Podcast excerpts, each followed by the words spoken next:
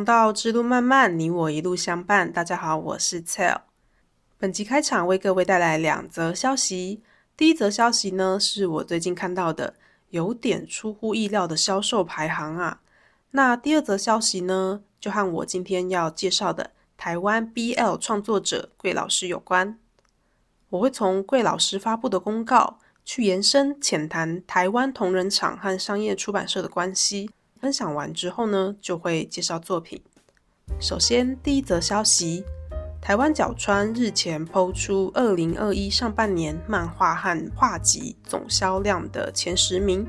资料来源是今年一月到五月实体书店的销售统计哦。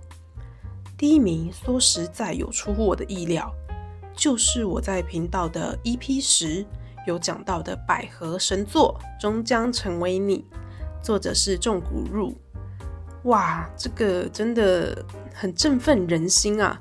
我之前有设定五月是百合月嘛，所以呢，在频道讲了不少的百合作品，有池田学志的《轻声密语》啦，中村真的群青啦，还有台漫作品《百花百色》等等。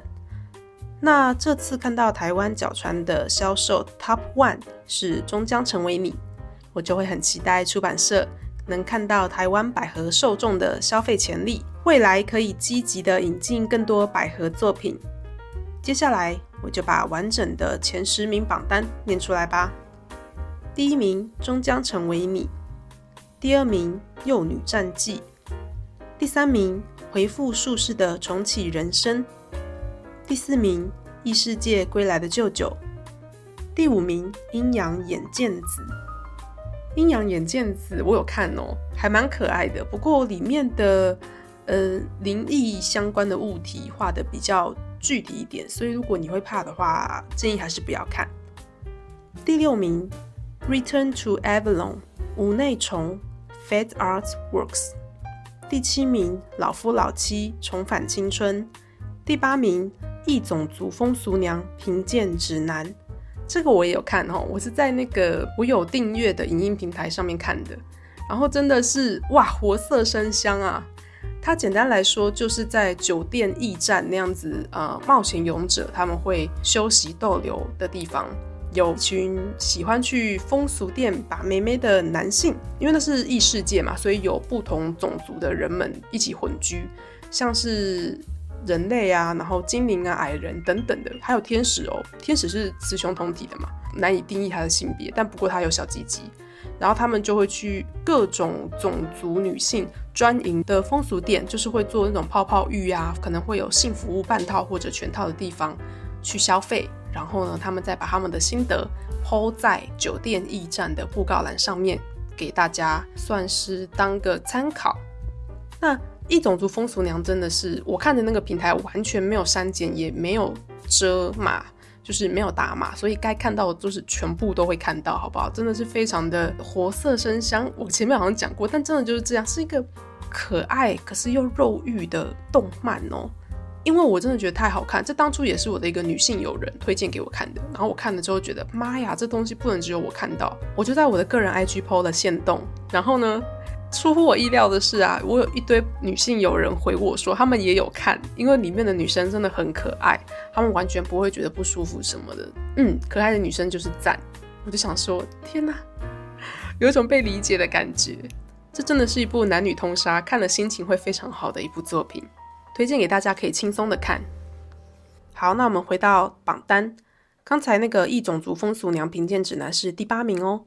第九名呢是《异世界迷宫里的后宫生活》，第十名呢，这个也是哇，腐女经典，应该腐女多少应该都读过这个系列吧？那就是《世界一初恋》小野寺律的情况。好，我再提醒一次，这个资料来源呢是二零二一年的一月到五月实体书店的销售统计。那第一则关于台湾角川的销售消息就到这里，我们进入第二则消息。第二个消息呢，是关于台湾的 BL 漫画作者脸书粉砖上发布的公告。先简介一下这位作者桂老师，桂是桂花的桂，那他的脸书专业呢是叫做鬼太郎，这边的鬼是诡异的鬼。这位创作者是个人制起家的，他的个人制作品有我捡到了吸血鬼、融雪、秋与冬等等。那商业出版作品则有我的网红男友、家有黑猫魔法师两本，都是由东立出版的。好，这一则消息呢，我想要先从新书抢购事件开始讲。在七月七号，桂老师的《我的网红男友二》首刷豪华限定版在网络通路开抢啦。那既然是限量，一定是几家欢乐几家愁啦。我就看到铺浪上有一串讨论串，好像有点奇怪。原本只是在骂说某个网络通路不给力啦，等好久，一直按就是重新整理都没有办法顺利购买。讲到后来，铺主也就是那个开启讨论串的人。突然开始怪贵老师为什么要给东立出版？说老师还是走个人出版就不会有这些问题啦。然后那串就爆炸了，很多人大傻眼，说无论如何都不会是怪到老师身上吧？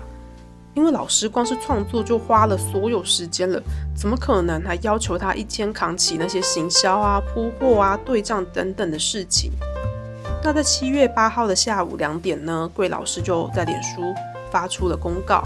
我这边就念出其中一段，大家听了就可以明白大概是什么状况。自从和出版社出书以来，收到的讯息开始变多。我已强调非常多次，很多事情不是我能决定。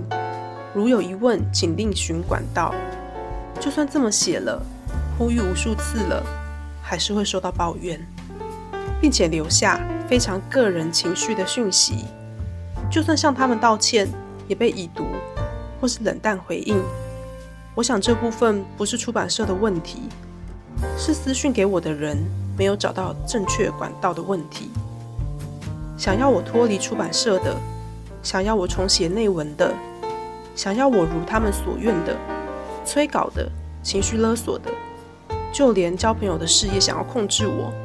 挂号，我朋友因此收到非常多的骚扰私讯。以上是贴文的一小段，看得出来是有狂粉想要作者依照他的喜好行动，这个真的是很可怕哦。我在频道的 EP 十三才刚讲过偶像和粉丝间的关系，读者仰慕作者的这种情愫或说情怀吧，其实也是粉丝和偶像的一种连结。可是粉丝仰慕之余，对作者的创作道路或者生计选项去指手画脚。这个完全是逾越界限的行为哦。在贴文里，桂老师也有写到，他在创作上已经耗尽了所有心力，实在无法再处理这些事，所以交出更好的作品来回报大家，是他应该做的。看到这边，我就很想大喊：“Leave 作者 alone！” 那因为这件事情和呃作者本身是同人志出身，后来转商业出版有关。我就想要来讲一下台湾同人圈和商业出版之间的关系。其实呢，大部分时候看起来是互助互利的，但有的时候好像又有点相爱相杀似的。我先讲一下同人志的定义，然后再援引奇异果文创出版的《台漫不死》来讨论这件事情。同人志呢，一般我们会直觉想到的是日本的都敬喜，这边的同人表示志同道合的人。那同人志就表示一群人因为有共同的喜好，在一起创作刊物。原本呢是没有特指内容和领域的，所以前面要加上文学啊、漫画啊、电影等前缀，就代表这个刊物指涉的领域和可能的内容。可能讲到同人志，我们会直觉想到的是动漫画的同人，因为这是最常被提出来讨论的部分。现在一般对动漫同人志的定义是自费出版，没有书号，像是我们翻到书的背面都会有的九七码开头的 ISBN 等等的。那还有可能是对于内容的风格比较是动漫跟轻小说风格的，但我觉得这个定义比较浮动一点，因为你本来就比较难去定义什么叫做动漫跟轻小说风格吧。动漫同人志里面呢，我们可以以内容来分，分为二创和原创。那以发表形式来分呢，可以分成个人制，也就是里面刊载的内容都是由一个人负责的，或者是有多位作者集结成一个刊物共同发表的集合制。这边讲到二创跟原创的差别是什么？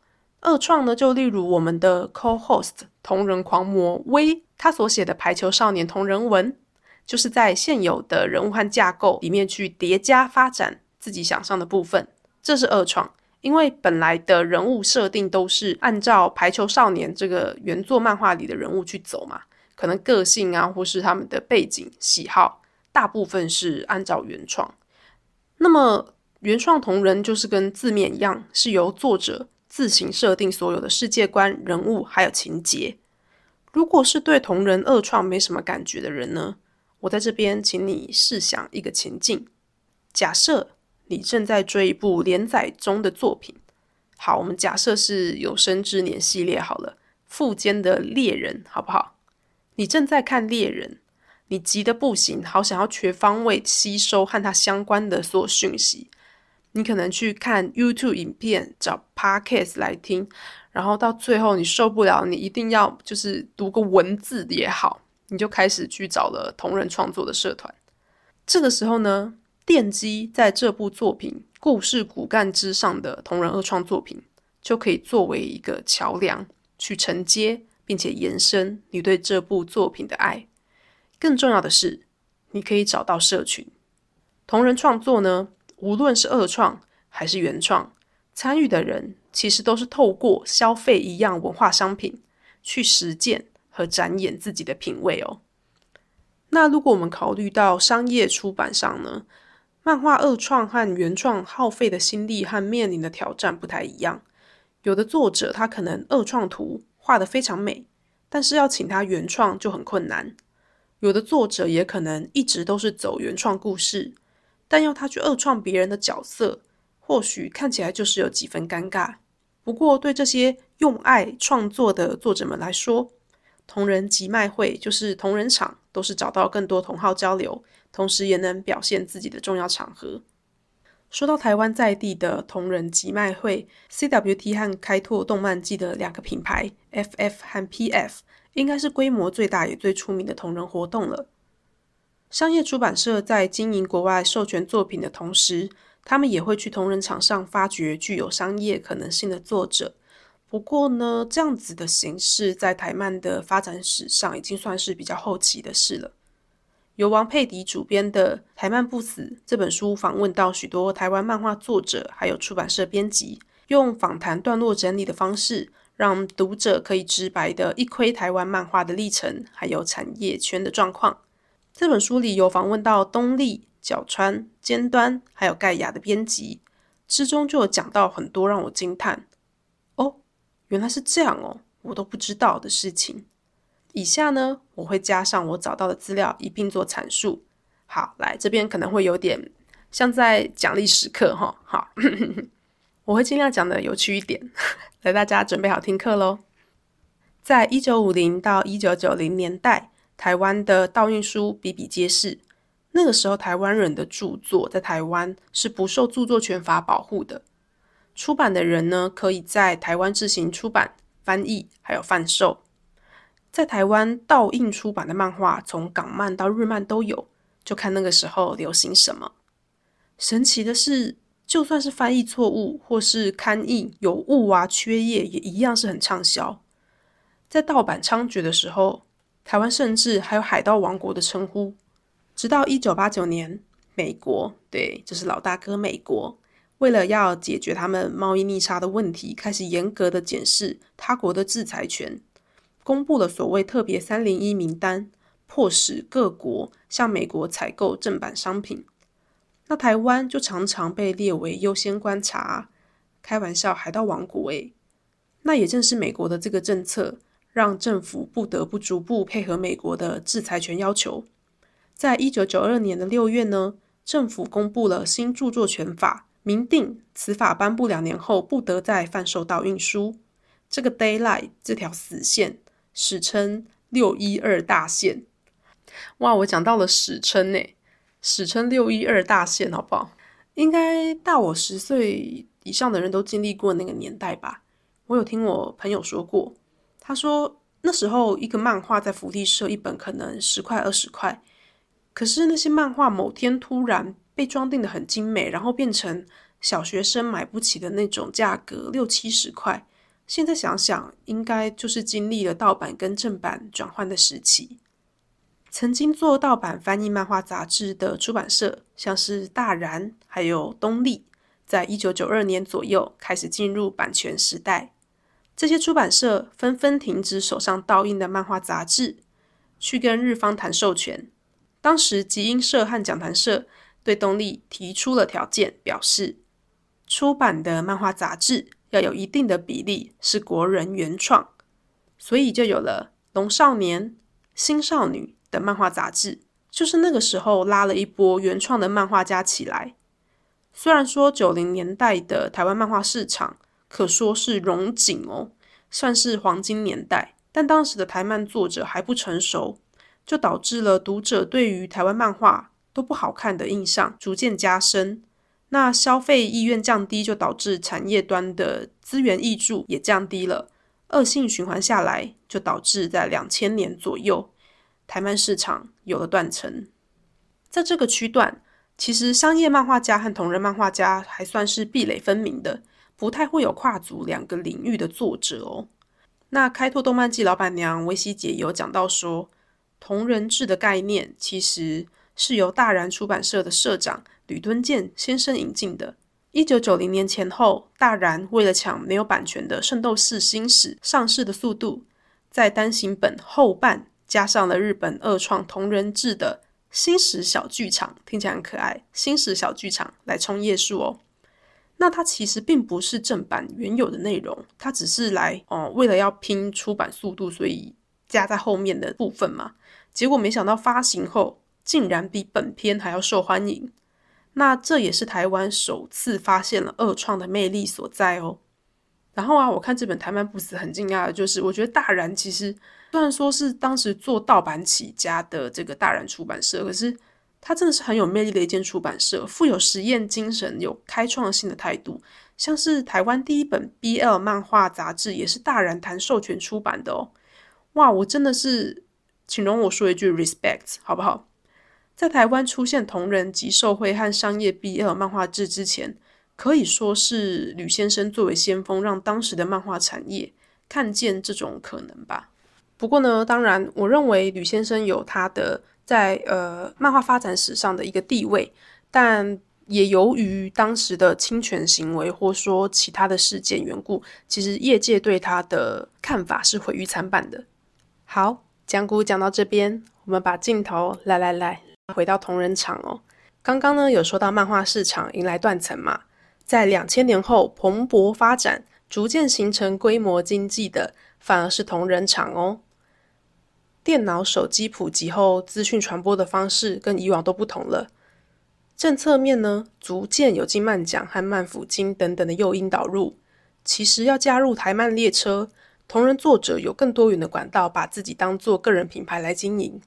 不过呢，要是我们以规模和资源来看，如果不走传统商业出版，作品商品化的程度和扩散的程度还是有其局限性的。虽然《台漫不死》里面也提到说，同人作者去做商业出版，有可能是赚不到什么钱的。基本上在同人圈能卖到几百本就是大手作者，而且获利不低哦，甚至算是挺丰厚的。可是如果做到商业出版，卖一千本，都还会亏的，因为基数和市场规模相差太大了。所以，除非是为了实现梦想，或有故事想说，想要推广自己的作品，进入到大众的视野，否则很多同人漫画家不会想要去商业漫画赌一把的。曾经担任日更计划的主编杨继瑞就提到说，有些作者可能觉得进到出版社会被合约牵制，稿费又不足以支应他们的生活所需。甚至呢，必须要额外接案。另外，就是同人圈之前会有和商业出版沾上边，就是不好的观念。这可能是长期以来有些出版社的做法让作者不信任导致的。这些呢，都是潜在的问题点。但也不能说他们的想法是错的，只能说是环境让各方的考量有了差距。那讲到这边，出版社对同人作者的拉力。就是吸引力到底是什么呢？我想就是产业的专业分工和跨国逆输出以及 IP 转换的能力了吧。专业分工呢，代表经由商业出版，你可以有专业的编辑、行销企划和成熟的体系，帮作者把作品推到更加大众化的地方，例如书店、出版单位的网站等等，让作品更容易被看见。也可以行销版权到国外，建立和海外读者连通的正版管道。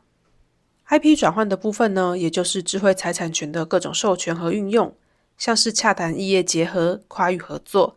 也可能是和手游结合之类的，也有可能是跟展览单位合作，变换载体，改变成为电视剧或电影等等，也不在话下。像是直剧场的《天黑请闭眼》，还有最近在公视热播中的《神之乡》。如果是未来这几年的话，应该还可以是二 D 转成三 D 以上，用 VTuber 或是 VR 的虚拟实境这些方式来体验原创作品。哎，不是我在说。说到那个 VR 虚拟实境啊，我觉得简世杰的北投女巫就很适合做这样子的沉浸式体验呢。在北投开个场馆去玩那种需要带上 VR 头戴装置的密室逃脱，一定超赞哇！感觉我就不会只玩一次诶。做个梦啦，发个愿吼，希望真的有生之年可以实现。好，那在这边呢，我把上面说到的部分总结一下。当我们在谈论漫画的时候，我们常常可能只著作内容创作，但忘记要形成产业，必须要给市场检验，还有获取更多关注。它必须要可以商品化、规模化。我们不能忘记，其实我们在谈的不只是内容创作，我们更在谈这个产业内部的人他们的生计。我们在谈的也是作者要如何依靠创作的内容来保障他的生活。透过更多的 IP 转换来扩张影响力。商业出版和同人厂绝对不是敌对关系，而是互为彼此的活水，要互相的冲刷和混合，才不会让本土创作的原地淤积成为死水。只是在这两个领域的交汇中，同人圈的受众和作者要怎么调整心态和对话的方式？还有出版社要怎么建立更大的拉力，把台湾蓬勃的同人创作转纳为出版的量能，这样子的磨合未来还会继续下去的。好啦，讲了这么多，进入作品介绍前，我还是要呼吁：如果你有喜欢的个人制作者去商业出版了，那都是人家的规划和选择啦，我们理当尊重。即便作者商业出版后选择回到个人制形式来发布作品。或者他要两者并行，又或者从此之后就都走商业出版，Why not？作为读者，我们只需要祝福就好了。有作品能看就要偷笑了，好吗？放作者回归到他最专精的事情上面，那便是创作；而读者也回到我们最熟悉的位置，那就是购买、支持并且守候作者。我们可以各司其职啊。好的，那这边呢，关于台湾的同人厂，我这边就浅谈到此。其实要谈的话，还可以援引很多呃论文跟资料，不过我觉得我就先到这边打住好了。我可能后续做一个更深入的爬书之后，可以有新的发现再来分享给各位。那后续就进入作品介绍喽。今天要推推的书呢，就是桂老师的《我的网红男友》这本充满台味。甚至有脏话和注英文，让我整个被可爱到不行的作品。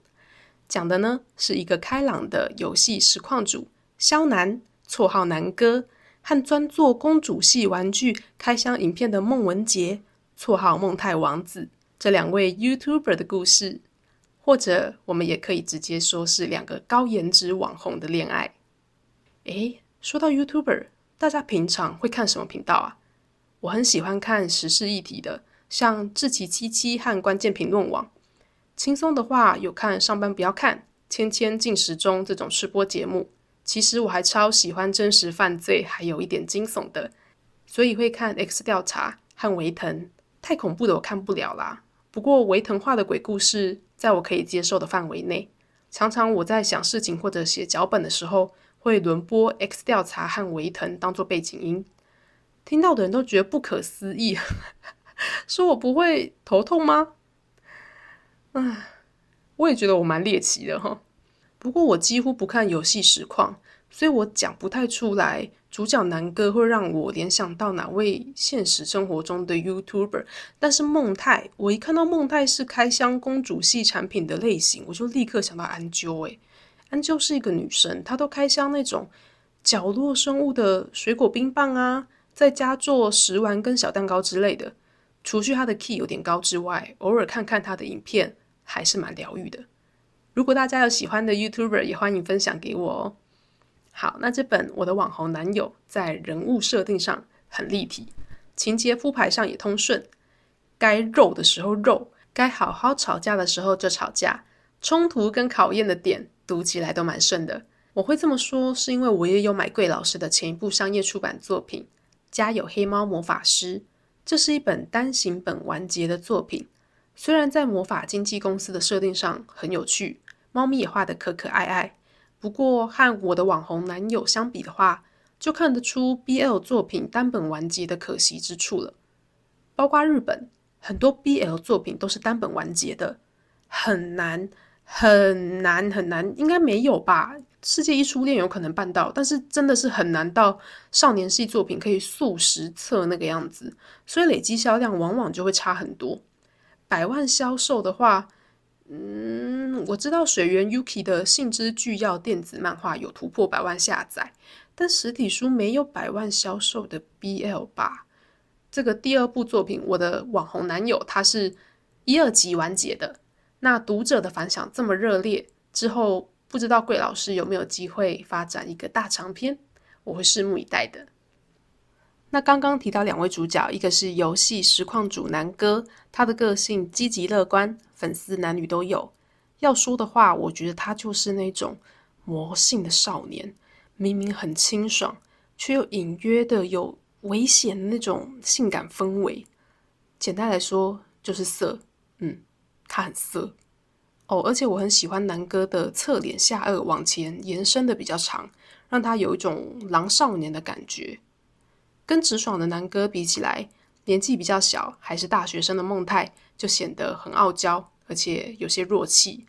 南哥因为频道的订阅人数卡在二十九万，迟迟无法突破三十万大关，他必须要规划够强的计划来突破这个瓶颈。这时候呢，他的两位员工大橘和寸寸就提说，还是要跟最近窜升很快的梦探王子，呃，邀约看看啊，看能不能一起合作。孟泰的粉丝清一色都是女性。你们的粉丝群不太一样，搞不好可以互相导流啊。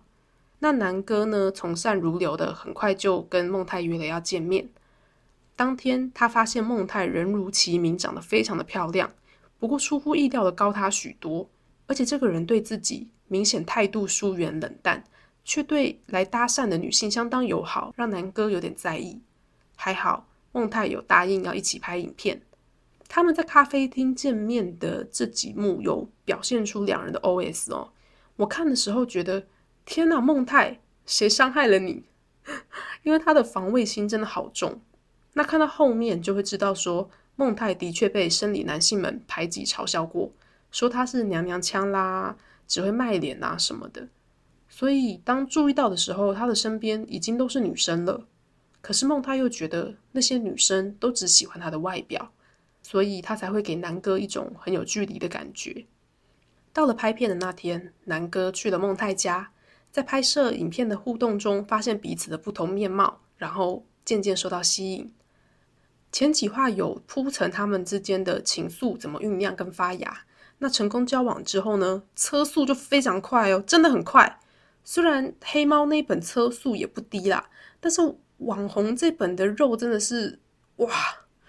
可能算是白花花的肉加深色的棒棒。我觉得很好笑的是，在脸书上搜寻的话，你会找到诗人宋尚伟在去年此时发文问说这本漫画怎么这么抬的贴文。然后他又说看到第五话想问 R 十八在哪。我想说不对啊，第五话不是已经飙车了吗？真的很好笑诶。桂老师画的难题真的很香，就是男性的健美或者说。优美的那个身体弧线真的很好看。网红这本呢，不但前面有耐心的铺垫主角们彼此发芽的感情，上床滚的时候也真的是没有在怕的，就是汁水横流这样子。可能是我还不习惯看台单吧，每次重温的时候就觉得莫名的比看日本耽美还要害羞，我也是有点莫名其妙啦。虽然我已经看了好几次，但不知道诶，好像如果我觉得这个漫画的角色真的是帅到掉渣，就是你会自己有一种感觉到你跟那个角色之间的性张力的话，就会莫名害羞诶。像我在看那个猫田米藏老师的《别对我太坏》里面的真实的时候，那个宫，我就觉得妈呀，他头发染黑之后，在后面的篇章，他整个是帅到让人傻眼，让人啧舌，诶，是那种你光看你都要爱上他的那种地步。他一开始头发不是就是往上梳，然后整个不良少年的样子嘛，他后来剪短染黑发之后，天呐，那个体格，那个脸，这样阿内刚丢。就是光连看都觉得很想要代替棉伞跟他谈恋爱，开玩笑的，他们两个真实跟棉伞是天生一对，好不好？但我只是说真实真的是我看 BL 漫画以来，他是我心目中的 Top 三，可能有，就是你会感觉到你跟那个角色之间的性张力很神奇，很神奇。那我在看南哥的时候，我也有一点这种感觉，所以我在看的时候就觉得特别害羞，而且可能就加上。作者使用的语言文字实在是跟我太靠近了，因为你看日本漫画，你多少还是会中间有一个翻译的落差嘛。像我之前看好像关西腔还是什么腔，他就为了要表示出他有腔调，他会在那个人讲的方言后面加一个呗，就是口背那个呗。例如说，你就这么做呗，那个呗这样子，那你可能就会觉得哦，很明显的感觉到这个不是我们日常台湾人使用的字。所以是会有点距离的，就是因为台单台湾单美它所使用的语言文字离你太近了，不知怎的又有一种很靠近、很害羞又很开心的很复杂的感觉，还蛮可爱的啦。对我在说我自己可爱，就是意识到自己有这样子的心情，还蛮可爱的。那讲到这边呢，我的网红男友，因为他跟黑猫那本不一样，他是有两本的单行本篇幅，所以呢，他可以安排更多的剧情转折嘛。在这个故事里面，最大的冲突点应该就是家人认同的部分，还有公众人物公开恋情这两件事了。后者的刻画很真实、很深刻，情节上呢安排了像是上班不要看的走中奖那样子的颁奖典礼，邀请众 YouTuber 们齐聚一堂吃喝交流。在那个场合之前，南哥因为和孟太对于公开恋情的认知不同，已经默默的承受很多压力，没有表现出来。结果在典礼结束之后，因为一些事情大吵起来。那一整段，我觉得能量真的是铺排，然后释放的好啊。到后来他们公开恋情后承受的一些挑战跟矛盾也很真实，对于网红来说都是必须要面对的事情。在这两本单行本的篇幅里面，我觉得节奏掌握的很不错，而且扣合到网红这个主题，在每个回目的衔接。也会用 IG 的现实动态或者 po 文之类的来表现，很有巧思，我看得很开心。而且我觉得这个剧本蛮适合拍真人电视剧的哦。看到台湾本土的题材有 YouTuber 的恋爱，不知道未来会不会有 Podcaster 的恋爱呢？透过声音认出人之类的啊，想到就有点悸动诶，果然声音迷人是很重要的。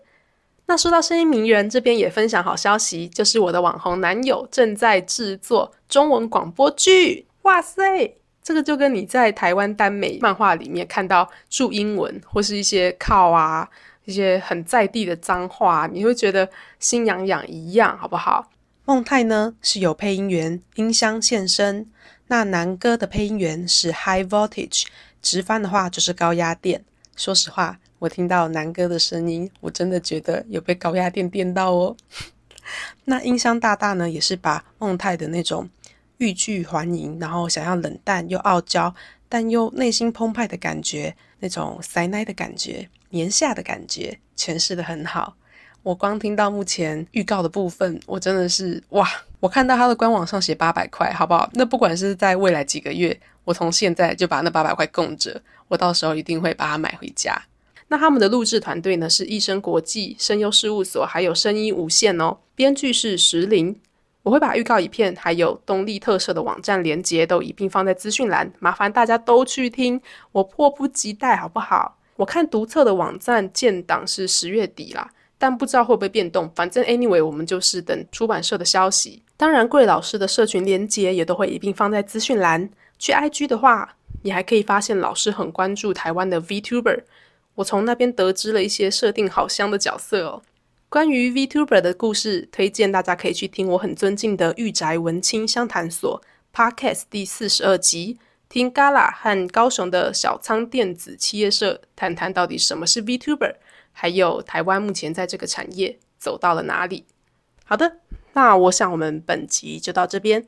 希望呢，本集对你们来说是呃有帮助的。然后开头分享了两个时事新闻嘛，我在想要不要把分享时事当成是一个固定的开场，跟大家分享最近比较有意思的消息，感觉好像也蛮好玩的。最后就是推荐大家一定要去 follow 桂老师的 IG 跟脸书，还有他的所有作品。桂老师他的个人制作品，我真的是觉得秋与冬。严冬和蓝秋真的是香到掉渣，长发就是呆 ski，好不好？好，我把这个作者推荐给大家，希望大家都可以去赶快吸他好香的图，然后给他支持。那关于我的网红男友未来会出的广播剧，也让我们一起期待吧。我搞不好到时候会在线动发花痴，嗯，我一定会的。好，那这集就这样喽。